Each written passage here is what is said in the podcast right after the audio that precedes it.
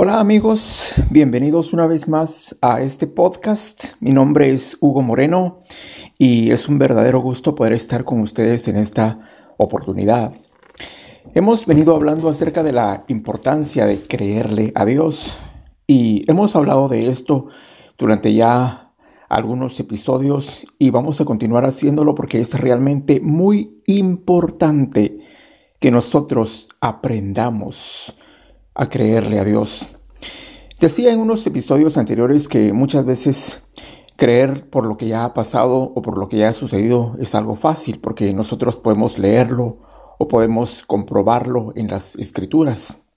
Por ejemplo, la apertura del Mar Rojo. Cualquier persona dice, bueno, eso yo lo creo, si está en la Biblia yo lo creo. Y está bien porque lo creemos, es algo histórico, es algo que ya pasó. Es algo que aunque muchas veces nosotros dudamos de cómo pudo haber pasado, pero si está ahí escrito, entonces yo lo creo.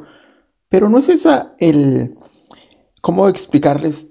la forma en la que nosotros debemos creerle a Dios, solo diciendo yo lo creo.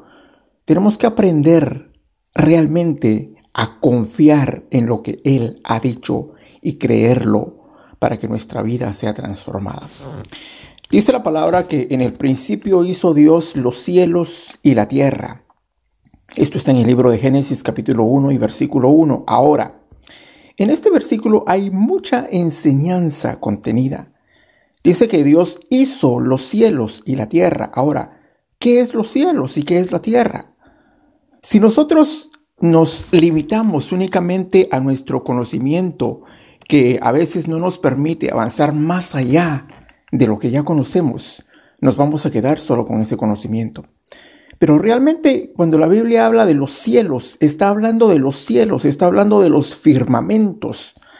A veces nosotros no tenemos idea de en qué consisten los firmamentos, de qué, en qué consisten los sistemas solares.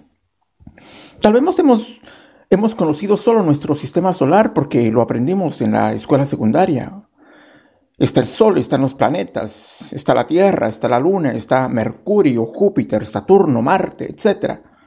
Y nosotros decimos, ah, eso es el infinito. Pero ese sistema solar es una mínima parte en todos los demás sistemas solares que existen en el universo. Si nosotros deseáramos ampliar nuestra mente o imaginarnos ¿Cuántos sistemas solares existen? Millones, millones y millones. ¿Cuántas, constelaciones? ¿Cuántos planetas? ¿Qué es el infinito? ¿Por qué no tiene fin? ¿Por qué es un espacio sideral? Y dice la palabra que Dios hizo eso solo con su palabra, solo con hablarlo. Dice que Él habló y se hizo el cielo y se hizo la tierra. Cuando nosotros tal vez logremos llegar a dimensionar el tremendo poder que tiene la palabra que Dios habla o que ha hablado, entonces tal vez vamos a llegar a dimensionar la importancia de creer lo que Él ha dicho. Dios es extremadamente grande. Nosotros no hemos logrado comprender todavía toda la grandeza de Dios, toda la sabiduría contenida en Él mismo, todo el amor contenido en Él mismo. ¿Por qué? Porque muchas veces nos limitamos a conocer solo nuestra vida y nuestra vida es limitada. A veces nosotros pensamos solo en nuestra existencia sobre la tierra. Decía en un episodio anterior, ¿qué es la existencia del hombre sobre la tierra? Por más que sean 100 años, eso es poco, es mínimo, es nada comparado con toda la eternidad, con todo el tiempo de Dios. A veces le ponemos importancia solo a las cosas de esta vida, de esta tierra, y tenemos aquel miedo y aquel temor a la muerte, porque pensamos que con el morir se termina todo. Nos dedicamos a acumular riqueza, a acumular apariencias, a vivir, a tratar de ser feliz sin saber que de aquí a 100 años la gran mayoría de nosotros ya no vamos a estar en esta tierra. ¿Y qué va a ser de los que vienen atrás? ¿Qué va a ser de nosotros? Nuestra existencia es solo una mínima parte, por eso es que mucha gente tiene miedo a la muerte sin saber que eso solo es una entrada a la eternidad. ¿Qué es la eternidad? Dice la palabra que Dios no tuvo principio ni tendrá fin. Dios vive en la eternidad. Y Él nos ha amado de tal manera que quiere que nosotros aprendamos también a apreciar esa eternidad. El apóstol San Pablo decía, pensemos en las cosas de arriba, no solamente en las cosas terrenales. Cuando nosotros comencemos a tener una relación más íntima y más cercana con Dios, lo vamos a ir conociendo más y vamos a ir comprendiendo paulatinamente la grandeza de todos los universos y de todas las constelaciones del cielo.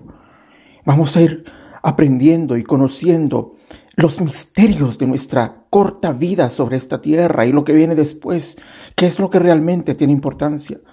Si Dios hizo todo eso solo con su palabra, ¿qué no puede hacer? Dios hizo que brotara agua de la roca en el desierto cuando Moisés se lo pidió. Dios hizo que las aguas amargas de un estanque que Moisés y el pueblo de Israel habían encontrado en el desierto, cuando ellos se morían de la sed, pero no podían tomar esa agua porque era amarga. Dios hizo que las aguas se endulzaran solo con que Moisés cortara la rama de un árbol que estaba ahí cerca y la echara entre el agua, y el agua se volvió bebible. ¿Qué no puede hacer Dios con su palabra? Si nosotros tan solamente llegáramos a comprender, nuestros temores se irían disipando poco a poco. Hay que ser prudentes. Hay que creer en lo que dice la ciencia. Hay que ser prudentes, dicen las personas. Yo digo, hay que creerle a Dios su palabra. El poder de Dios no tiene límites. Nosotros no hemos conocido ni siquiera una miseria de lo que es el poder de Dios que se puede expresar en la palabra que Él habla o que ha hablado y que solamente está esperando que nosotros la creamos para que nuestra vida pueda ser transformada. Si nosotros creyéramos verdaderamente como decimos creer, hace rato que nuestra vida fuera diferente. Dios no tiene límites. Él espera que aprendamos a creerle. Dios es capaz de todo. Dios es capaz de hacer que el sol se detenga en el cielo solo porque Josué se lo pida. Dios no tiene imposibles. Ya depende de nosotros si creemos o si solamente pensamos. Tenemos que aprender a creerle a Dios. Y eso no es fácil. Yo sé que no es fácil. A mí me cuesta mucho, inclusive. Pero eso es resultado de un proceso de formación.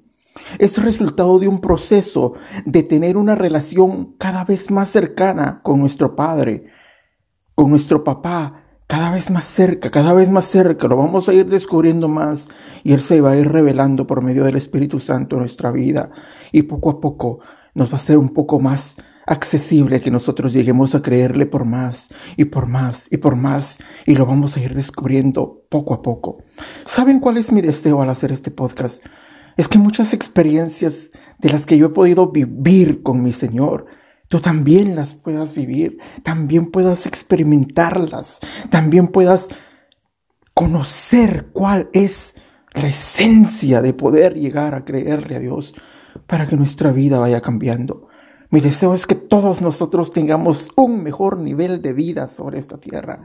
Por eso inicié estos podcasts hace tres semanas y por eso Dios está llegando hasta donde Él quiere llegar. Voy a seguir hablando de esto en, en el próximo episodio. Mientras tanto, gracias por tu atención y que tengas un buen día. Bye.